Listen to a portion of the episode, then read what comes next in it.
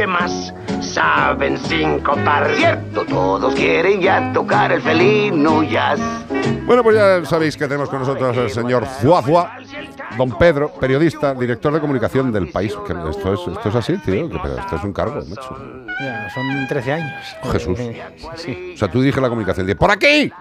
No, bueno, no, no. En, en un medio de comunicación eh, eh, es, es diferente, como bien sabéis.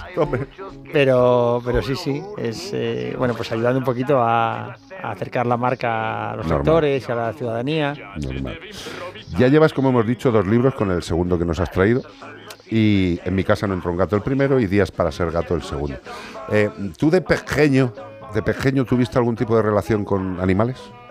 No, antes, mira, antes hablabas de, de las tortugas. Eh, tuve una tortuga a la que le puse el nombre de un, un jugador rumano del español que se llamaba Radio Choyo, no sé si os acordáis de él. ¿Cómo? ¿Radio Show? Sí, sí, radio, radio- era Florin, me parece que se llamaba. Que era muy bueno, era Florin, rubio. Florin, sí, creo sí, que era Florin, sí, sí, sí. sí, sí. Escucha, Y- si no vamos ahí a los de deportes y nos dice Mr. Chin, Sí. nos dice hasta, hasta cuánto Pues- medía. Pues seguramente. Deslora. seguramente. Tuve, tuve eso, tu- y luego tuve un, un pato ¿Qué me estás que contando? es que no, no sé en qué momento eh, mis, mis padres accedieron a, a- a- a comprar, además, en aquel momento. Y no os acordáis que había unos momentos en los cuales en, la- en los. Sí, en los- amarillo. Los se vendía patitos, los pollitos. amarillo y los pollitos sí, sí. eh, eh, De colores. teñidos de colores. Oh. Sí, Una sí, sí, que era eh, terrible, terrible.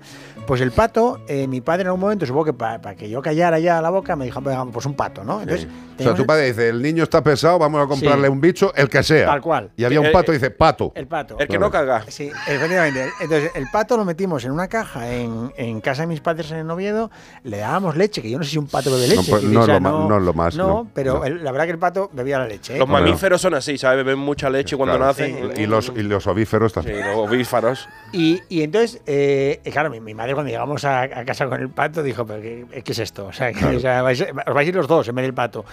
Y, y el fin de semana siguiente íbamos a casa de mis abuelos a Zamora y mis padres dijeron, vamos a llevar al pato para Zamora para que, para que conozca el pueblo, ¿no? Claro, me dijeron para los abuelos. Para que vea mundo. Bueno, total, que el pato se quedó allí. El eh, pato estaba rico, ¿no? En la cena. No, el pato era muy guapo, era amarillo, guapísimo.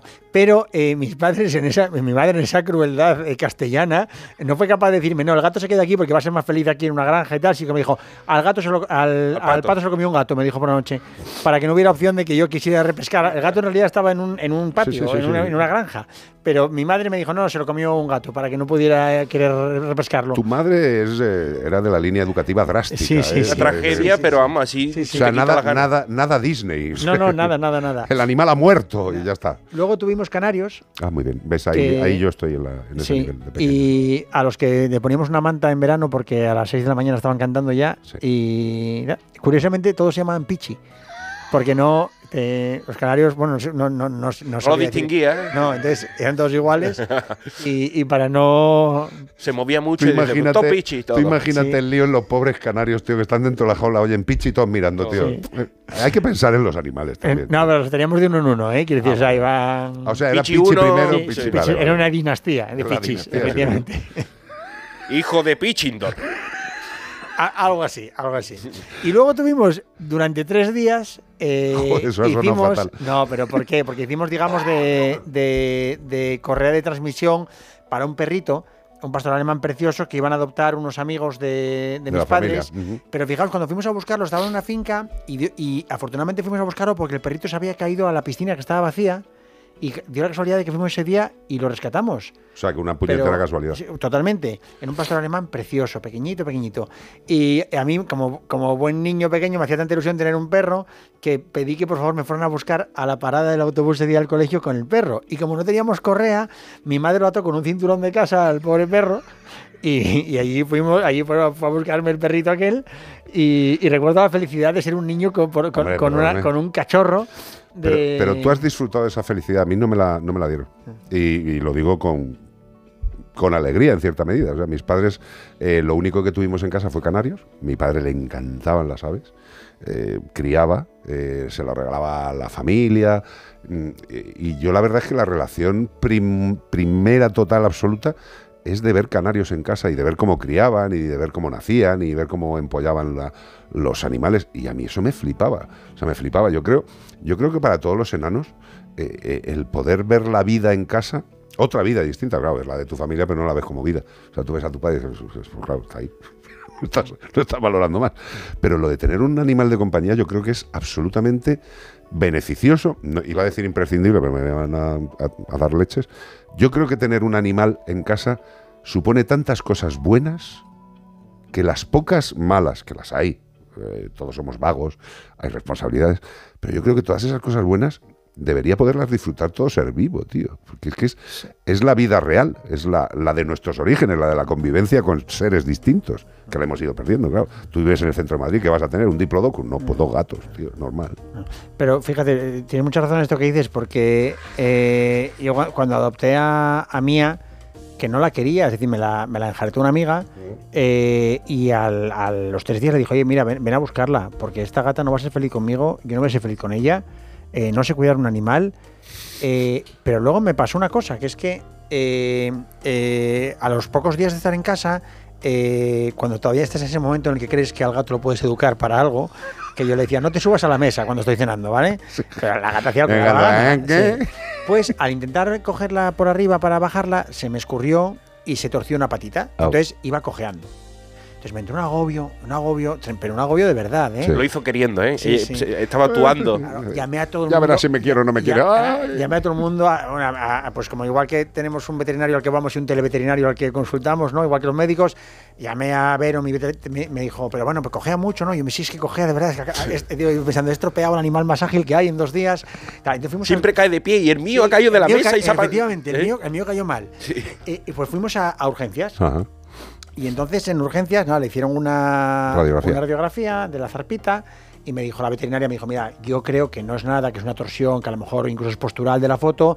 Bueno, estate, estate tranquilo, porque, bueno, me hizo gracia porque mi veterinaria me dijo, no le des ibuprofeno, me dijo que a mí Muy a mí- bien. sí, pero a mí se me hubiera ocurrido la vida dar ibuprofeno, que pero no, no, pero no sé, Bueno, pero a, a ti no, porque tienes, eh, tú tienes, eh, digamos, lo que es una estructura cerebral amueblada. Bueno, no diría tanto, Yo pero- sí, yo sí te lo digo. O sea, te lo digo como veterinario y mirando a un usuario de gato.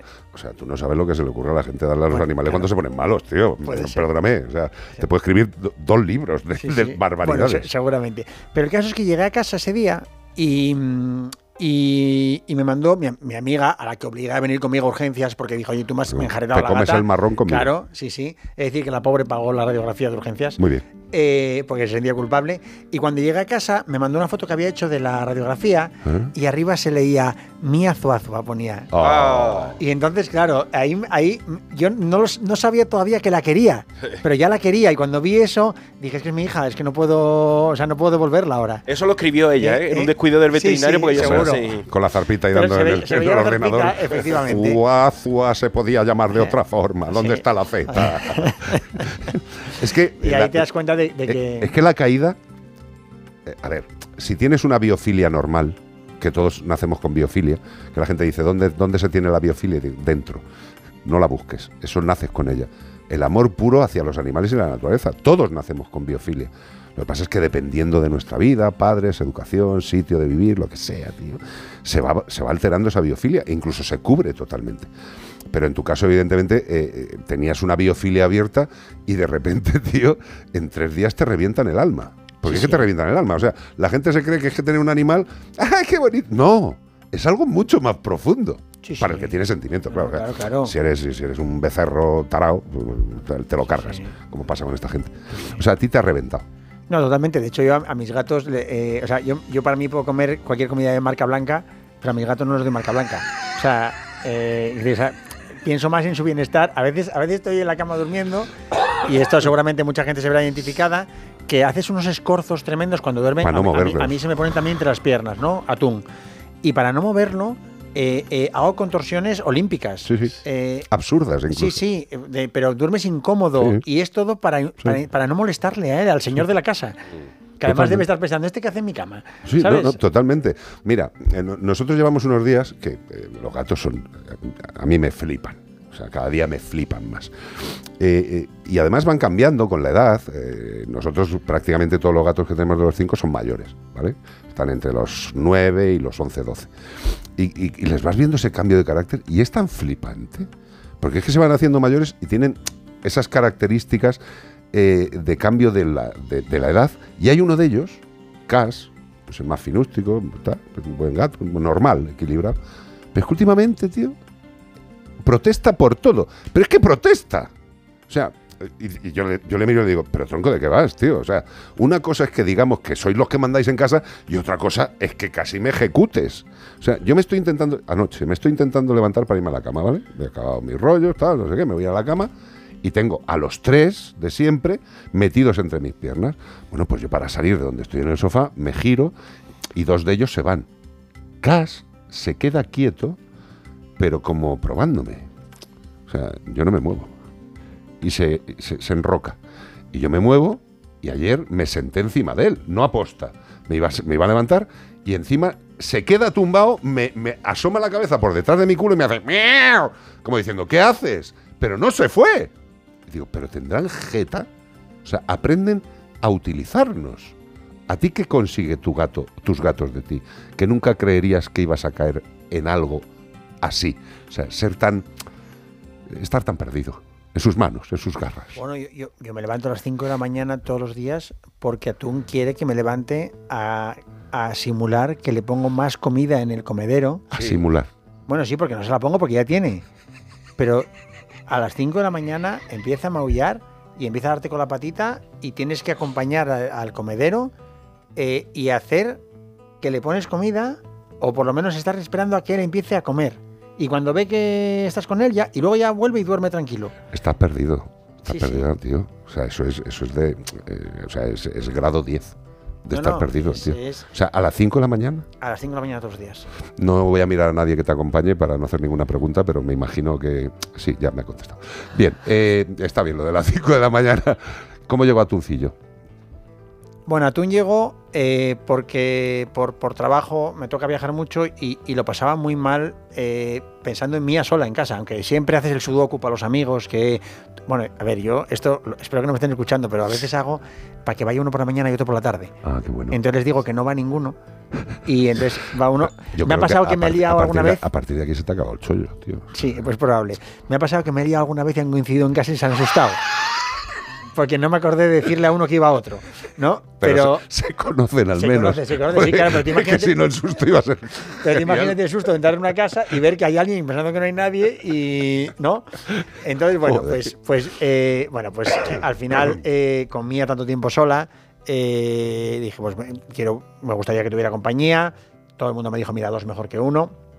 Eh, todos los veterinarios me dijeron. Eso me- era un anuncio de los plátanos, creo. Sí. Sí, Lo que pasa es que lo hemos ido derivando. To- Todos los veterinarios me dijo, mira, mejor, obviamente cachorro si puede ser, si es macho mejor. Eh, bueno, fueron los consejos, que esté sano, obviamente, que esté testado y todo, y que sea adoptado. Y, y nada, eh, bueno, diré que la- el, el proceso de adopción fue una pequeña odisea, porque elegí a uno y me decían, no, este está, este está Oh. Me decían, este está... Este está reservado. Sí, sí, está reservado. Y, y a veces me pasa que me decían, tenemos este. Y decía, bueno, vale, pues ese. Y decía, ay, es que este también lo acaban de coger ahora. ¿Para- para qué me lo claro, enseñas? sí, sí, sí. Bueno, de, de hecho. Te el- estaban probando, yo creo. Sí, ¿eh? de hecho en el... en- pero además, era, a, mí no me pueden probar en esto porque yo soy hipocondriaco. O sea, es decir, mi- mis gatos viven en Alcatraz. Es decir, eh, eh, no, o sea, de verdad, mis gatos son los... O sea, es imposible que les pase algo, en serio, porque, porque soy, una, soy una angustias. Yo también. Entonces, no dejo ni los cuchillos fuera de cuando me voy, porque pienso que en algún tipo de jugada maestra pueden acabar haciéndose daño. Eh, yo te recomendaría desde este momento que no hables de esas cosas con Iván Cortés. Porque os podéis meter en un bucle que podéis acabar los Pero dos tú me entiendes, metidos Iván, en ¿no? una- yo te entiendo totalmente. O sea, yo sufro muchísimo con el, con el miedo de que todo puede suceder, Claro. ¿no? Del caos. Claro, Entonces, mejor tenerlo todo bien atado. Y si tienes dos gatos, te lo pueden generar el caos sin que tú quieras. sí, sí, es que además son amantes del caos. Sí, Efectivamente. Son como el Joker, ¿no? Te va de casa y montan ¿Te han liado alguna de verdad buena o simplemente el papel higiénico. No, no te creas, ¿eh? ¿No? Son- bueno, se acabaron las plantas en casa, Eso sí. pero, pero curiosamente, Mía no había, no había mirado para las plantas que teníamos nunca. Y Atún tampoco. Y una noche de, de la pandemia, que debía estar aburrido, vi una planta que había allí y empecé a comerla.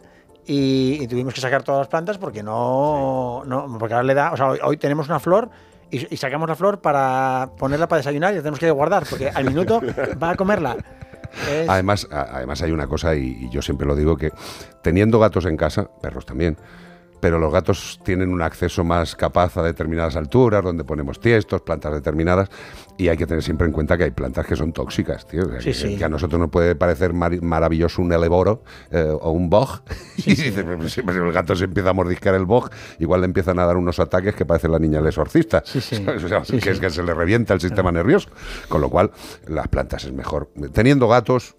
No. Teniendo gatos, tener plantas, eh, Sí. sinceramente, es un riesgo absurdo. Sí, sí. Absurdo. No, pero no te creas, ¿eh? yo ya estoy tan convencido en esta secta que me parece bien todo lo que hacen. Es decir, ya ahora mismo me, me- cualquier cosa que me pudieran hacer, cualquier pequeña, digamos, gamberrada, me parecería adorable.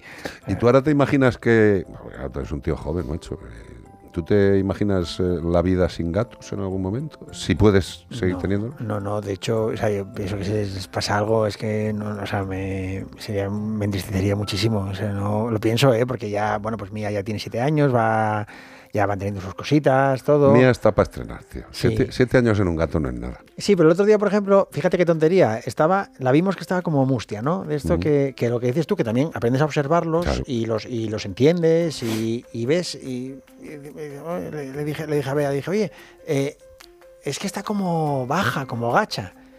Y efectivamente la, nos íbamos además de viaje ese fin de semana, entonces ya, imagínate, el doble de agobio, porque dices, oye, eh, encima dos días sola, eh, tal.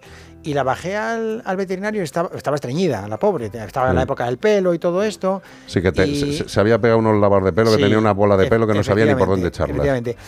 Pero, pero te agobia porque Hombre, dices, no. "Jolín, eh, Se lo ¿sabes? notas. Claro, y, lo- y- y no, la, y no la quieres ver triste porque además, a ver, Mía no es tampoco muy... La alegría de la huerta. Claro, ¿eh? Mía está- Mía- ayer leía que los leones pueden estar 20 horas tumbados en Sí. la sabana, ¿no? Bueno, pues, yo- Mía, escucha, yo también, ¿eh? eh, sí.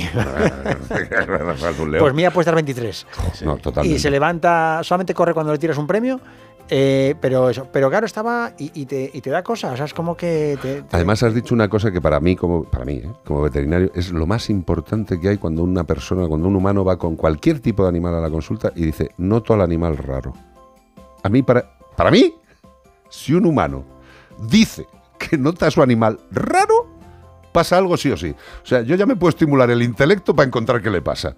Porque si un humano que comparte su vida con un ser vivo no racional dice que está raro y ha ido a la clínica, es que hay que buscar lo que sea. Y además, eh, mira, una de las cosas que más nos repiten en Anglada, que es un lujo tener a compañeros especialistas en el programa, una cosa que dice Ana Anglada es que los gatos ocultan absolutamente sus problemas. O sea, son los mayores ocultadores. Y dice la gente, ¿por qué? Hombre, pues porque no son un señor de Valladolid que le duele una muela. ¡Ay, me duele María! No, los gatos se callan. ¿Por qué? Porque en la evolución se han ido dando cuenta que si los demás predadores o incluso sus compañeros le ven flojito, le van a dar pal pelo. Entonces, pues hay que disimular. Y los gatos disimulan que es que pasan de estar divinos a estar muriéndose. O sea que tú cuando lo notes raro, con esa, con esa vis que, que te veo en la cara, Bueno, pero tengo que decir también que a veces en la clínica veterinaria a la que voy ya me tratan un poco como, El como el, el señor raro que viene con los gatos, ¿no? Porque... eh, ¿Le pasa algo? Sí. Cu- Cuando, era, cuando Mía era muy pequeña, los, pues como cualquier padre primerizo, Sí. Eh, cualquier cosa que le sucediera que para mí no fuera normal, eh, me parecía que, que le estaba, que, que estaba muriendo, vaya. Hombre, si, la, si la has visto vomitar alguna vez, ha vomitado. Eh, eh, en la- las arcadas que le dan. No, sí, sí, eso, eso, eso- eso ya te vas acostumbrando. Te ¿no? acostumbras, pero al principio pero, es susto. Pero día que estaba durmiendo, la- eh, todavía estaba mía sola. Yo me empecé a fijar en lo, en lo digo, oye, que- con qué calma respira, ¿no? Qué bien, qué felicidad, cómo dormía. Y un día después vi que respiraba como rápido, ¿no? Y entonces empecé a agobiarme. Y dije, oye, está, está Taquicardia. rápido. Sí, sí, no, yo dije, ya estás pasando algo. Y tal, entonces, bueno, es que mi televeterinaria televeterinaria me dijo, bueno, cronométrale las. y Yo lo hizo para que me callara y para tenerme ocupado el tiempo. ¿no? Totalmente. Todavía tengo una libertad por casa en la que tengo apuntadas las respiraciones de mía por Madre- minuto madre de de, aquel momento. El holter humano, tú Sí, ahí, Sí, sí. Que tomando bajé- nota como un escribano. Sí, bajé al veterinario y yo creo que después de varios días, porque me dijeron efectivamente lo que me dijeron tú, dijo, oye, mira, no hay nadie que sepa mejor eh, si le pasa algo a un gato que la persona que convive Mm. con, con- con el gato. Y hay un momento que me dijeron, oye, igual tiene un, me dijeron, Un inicio de asma o algo, me dijeron, pero era como para decir, vete para casa, ¿sabes? Vete para casa que el que tiene una, el que tiene asma eres tú. O sea, ¿no? El que tiene un problema eres tú, Asma ¿no? meninge. Sí, efectivamente. Pero, pero, pero sí, es verdad que a veces les ves las cosas, les ves cuando están un poco, pues, pues eh, gachos o algo, pero bueno, también como los, como los humanos, ¿no? Pero Pedro, eh, sinceramente, eh, como veterinario, yo agradezco la pesadez, entre comillas, que yo no lo considero pesado, eh, de un humano hacia su animal. O sea, a mí me parece absolutamente respetuoso. O sea, yo no puedo valorar la preocupación de un humano con su animal. Yo no puedo valorar eso. De hecho, es que si entro a valorarlo, igual la cago. Porque le quito importancia a algo que la tiene. Muchas veces cuando llegáis con este le noto raro, clínicamente a lo mejor no tiene nada. ¿Vale? Haces una valoración, incluso haces una analítica y está tan pichi. Pero puede tener un atasco de bolas de pelo que lo esté pasando como el orto. Y eso no, no figura directamente en las valoraciones. Si lo puedes ver en una radiografía, si te eso- hay, hay cosas que no se ven. Con lo cual, ser pesados. No te lo digo a ti. Lo- bueno, lo llevamos diciendo 17 años, hay que ser pesado. Igual que nosotros cuando vamos al médico, si te duele una muela y ves al médico que está escribiendo, I want the force, sí, ¿qué le pasa? Me duele una muela. Eh, sigue escribiendo y dice, pero me va a mirar la muela. O sea, deje el ordenador y míreme la boca. O sea, no me mande, míreme la boca. Sé pesado. Y, y por último, no para terminar, porque vas a estar. Una pequeña reseñita de los libros, Sí, que Din- sepamos. Dinos lo que más te mola de, de los dos libros. ¿Qué destacas? Sobre todo del segundo, pero también del primero. Que lo de, Bueno. ya, has te- ya has tenido ese, Sí. ese comentario que mola, porque la gente te hace. Y además, muchas veces la gente te dice: Lo que más me ha gustado es esto, que tú dices: Pues a mí es lo que más normal me había parecido. ¿no?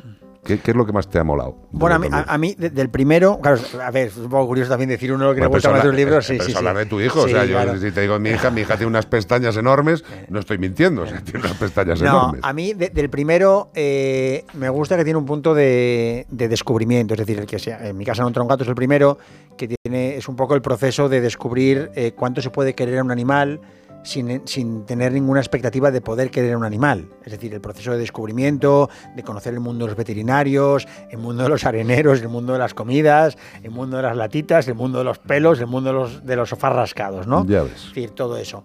Y el segundo, eh, creo que tiene un punto más sentimental, porque también coincide, el otro día hablabais aquí en el Día de la Madre, coincide también con la muerte de mi madre y con la pandemia, ¿no? Ya te digo. Mi madre tenía una relación con los gatos muy curiosa porque mi madre eh, no entendía eh, eh, que yo tuviera gatos. De hecho, el día que le dije, mamá, voy a adoptar un gato, lo primero que me dijo es, entonces, entonces no- no te vas a casar nunca. Fue su reacción inmediata. fue, lo, fue, lo, fue lo primero que me preguntó. ¿Vale? Pero luego, luego en, el, en, el, en esa relación eh, terminó preguntándome todos los días por ellos. Me decía, Totalmente. ¿Cómo está Mía? ¿Cómo está tú? Decía, Sí. ¿cómo están mis nietos? Decía ella, ¿no? Claro. Y eh, aún no queriéndolos, durante la pandemia, me- un día me dijo una cosa muy bonita. Me dijo, me dijo, Pedro, tú sabes que a mí no me gustan los gatos ni los animales en general. Eh, de hecho, eh, ya los últimos años que estaba enferma no me dejaba llevarlos a Oviedo porque al final, oye, para ella era una lata. Por supuesto. Y, y me dijo, pero ¿sabes una cosa? Dijo, cuando estás en Madrid y estás con ellos, estoy tranquila porque sé que estás Ah. acompañado. Qué bonito, tío. Me dijo. Y ahí te das cuenta de lo que es un amor de madre. Mm. Total. Es decir, porque, porque al final eh, acepta que, que su hijo conviva con, con dos gatos y... Sí, pero y- fíjate, en ese comentario de mamá está algo súper chulo. Que les da la concesión de que te están acompañando. Claro, claro, No, no, no. sí, que- sí. A ver, perdona, que dices, hostia, Sí, a sí. mamá no le gustan los animales, no le gustan los gatos, pero perdona, Sí, están. Están acompañando y haciéndole compañía a mi hijo. Con lo cual, para ella, de repente los gatos pasan de ser algo que no existe a, a una tranquilidad para ella. Es Sí, flipante. bueno, bueno, de hecho ella tenía otra cosa muy graciosa que decía, yo de mayor quiero ser gato, decía ella. Y yo. Porque claro, decía, por mí decía, decía, no, no tienen que hacer la cama, no tienen que ir al colegio, no tienen que hacer deberes, no tienen que rendir cuentas a nadie, Total. duermen 18 horas al día, Eh, Hacienda no les, no les tampoco, manda nada, tío. tampoco. Nada. Entonces, eh, eh, es verdad que tienen esa filosofía de vida interesante. Entonces, digamos que el primero es más de, el primer libro es más de descubrimiento, el segundo, no voy a decir que sea un experto, pero sí que ya No, después de cuatro años conviviendo Eh, con, eh, con- tienes con- experiencia. Con, gatos tengo experiencia, Claro. efectivamente. Pero tiene, tiene también otras partes eh, un poco más de. más También de lo, de lo que tiene, ojo, tener un animal y focalizar tus preocupaciones en el animal, eh, que es también una cosa psicológica barra psiquiátrica Total. de entenderse a uno mismo y de, y de- de proyectar en él tus manías, tus miedos, eh, todo, ¿no? Sí. Entonces también, también ti- tiene, tiene ese punto un poco más eh, en el segundo, más, más personal, más íntimo. Qué guapo, tío. Podríamos recomendárselo a muchos de los biólogos que están diciendo lo contrario, que los gatos son tan peligrosos y tan malos, No, que, se, no, que, que- que se leyeron un poquito. No creo que sea el perfil de esta gente. Hombre, esa gente son muy leídas. Leerse Sí. también algo que no sea lo que va en vuestra línea, también un poquito para que veáis lo bueno de estos animales. Porque mucha gente piensa que son eso, depredadores de la calle capaces de, de exterminar algunas especies. que Bueno. tiene- tienen ese poder, pero Sí, yo, yo fíjate, si, si esos biólogos o quien fuera quisiera, quisiera reírse, se lo recomendaría. Sí. Digo, yo creo que es un libro para. Son dos libros para reírse. Sí, O sea, para reírse de mí, en primer lugar, porque es eh, muy sano reírse de uno mismo. total. Y, y para reírte de lo que es alguien, un primerizo, ¿no? Todos hemos sido primerizos en algo. Vosotros, algún En día todo. fue tu primera vez en algo. eh, a Totalmente. tuya también, Iván. Sí, sí. Y, y a- y aprendes de cosas y hobbies que tienes que luego vas conociendo y vas, vas eh, digamos que es el proceso, ¿no? Pues esto es lo mismo. Pues habrá gente que sea padre primerizo, que sea eh, adoptante de, de gato o de perro primerizo, o que empiece a jugar al pádel. Totalmente. Y hay un proceso en el que vas avanzando, avanzando, avanzando y, y al final pues te das cuenta en este caso de que, digo, joder, ¿cómo se puede querer tanto un animal, no? En este caso dos. y que la mayoría se va a reconocer en esas palabras, porque esto- estos libros son así de que, de que todo el mundo ha pasado por ahí y va a ver que todo el mundo le pasa las mismas cositas. Sí, lo cual tranquiliza bastante. Sí, porque dice, no- no ve, estoy loco. Uno, uno ve que no es el único tarado que ha hecho Claro. locuras por, por sus gatos. Siempre sale el tema de los locos y las locas, que a mí eso mejor va bastante de los gatos. Evidentemente, la sensibilidad eh, femenina hacia los felinos eh, nos pasa por encima 75 kilómetros de distancia. Son mucho más empáticas en, el- en general, eh, las mujeres, en general, que, que ahora hay que decir estas cosas con una prudencia. Pero vamos, eh, eh, las protectoras, ¿quién las lleva en la mayor parte? Mujeres. Eh, la profesión veterinaria, mujeres, cada vez más. ¿Por qué? Eh, es un tema visceral, es un tema de corazón. Vamos a escuchar unas.